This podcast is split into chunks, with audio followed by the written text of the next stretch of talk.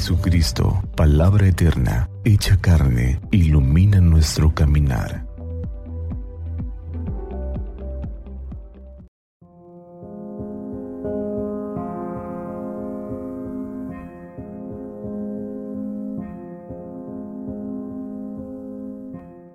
Viernes 26 de agosto, viernes 21 del tiempo ordinario.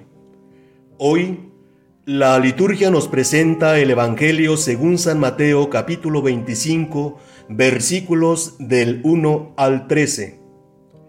En aquel tiempo, Jesús dijo a sus discípulos esta parábola. El reino de los cielos es semejante a diez jóvenes que tomando sus lámparas salieron al encuentro del esposo. Cinco de ellas eran descuidadas y cinco previsoras. Las descuidadas llevaron sus lámparas, pero no llevaron aceite para llenarlas de nuevo. Las previsoras, en cambio, llevaron cada una un frasco de aceite junto con su lámpara. Como el esposo tardaba, les entró sueño a todas y se durmieron. A medianoche se oyó un grito. Ya viene el esposo, salgan a su encuentro.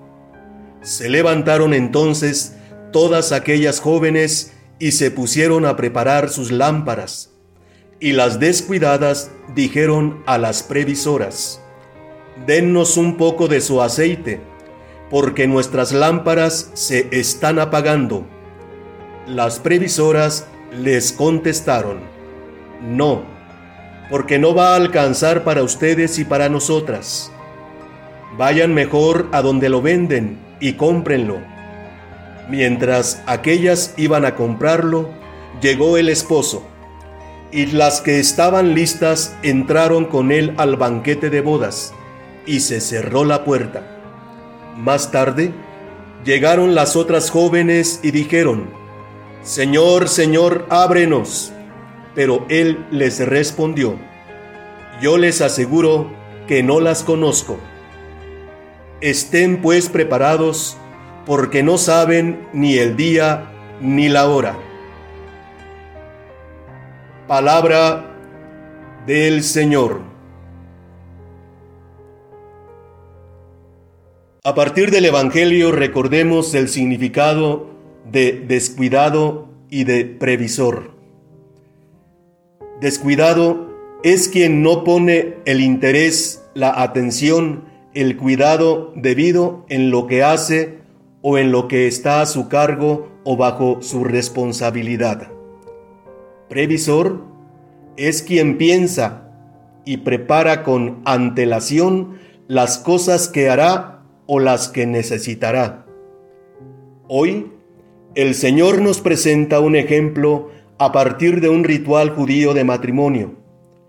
Las jóvenes, quizá amigas de la esposa, la acompañan durante la noche con sus lámparas encendidas esperando la llegada del esposo. Las descuidadas, confiadas y quizá con menos entusiasmo, acompañan por compromiso. Las previsoras, a ellas no les importa el tiempo de espera. La emoción y la alegría de la novia la hacen propia. Tienen aceite suficiente para recargar las lámparas. Quien no tiene emoción por la boda de la novia, por la alegría de la amiga, no le sirve el aceite ni la lámpara reactivemos nuestro gozo y emoción por la presencia de Dios en nuestra vida y nuestra pertenencia a la comunidad. Que seamos lámparas con aceite, es decir, fe, esperanza y caridad, abundante cada día y así estemos preparados. Bendiciones.